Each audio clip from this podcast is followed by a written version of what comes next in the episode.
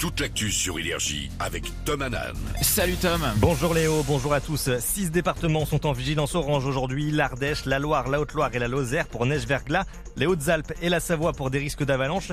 Côté ciel, c'est toujours aussi triste avec de la grisaille quasiment partout, de la pluie dans l'est et dans le sud. Un peu de soleil en revanche sur le littoral atlantique.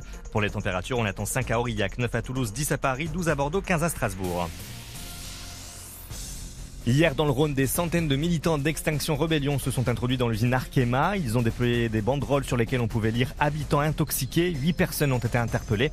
En fait, ils dénoncent la production de PFAS, des polluants considérés éternels. Ils sont présents un peu partout, dans nos emballages, dans certains textiles ou encore dans les voitures et sont quasi indestructibles. Selon des études, ils peuvent jouer sur la fertilité et favoriser les cancers. Israël aurait accepté une trêve à Gaza selon les États-Unis, un cessez-le-feu de six semaines qui pourrait commencer dès maintenant si le Hamas accepte de libérer certains otages.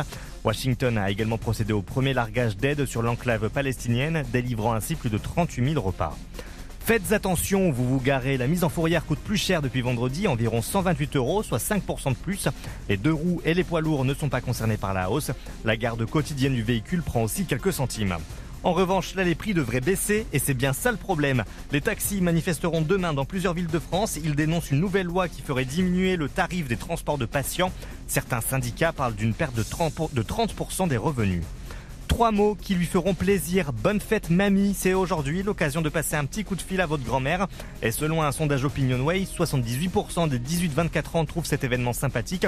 Le cadeau préféré reste très largement le bouquet de fleurs, mais l'étude révèle aussi des idées un peu plus originales, comme une soirée karaoké ou une séance de tatouage.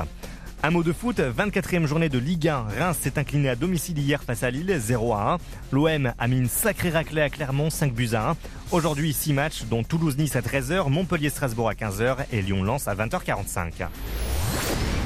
Du jamais vu, la chanteuse Ray est repartie avec 6 trophées hier soir au Brit Awards à Londres. Elle a notamment été sacrée artiste de l'année. Son album My 21st Century Blues a également été récompensé. récompensé. Il est 9h04, c'est la fin de ce flash. Prochain point sur l'actu demain à 6h. Très très bon dimanche sur Énergie. Et merci Tom, et il va falloir aller dormir là maintenant. Hein, c'est l'heure pour moi. Allez, salut Tom. Ciao.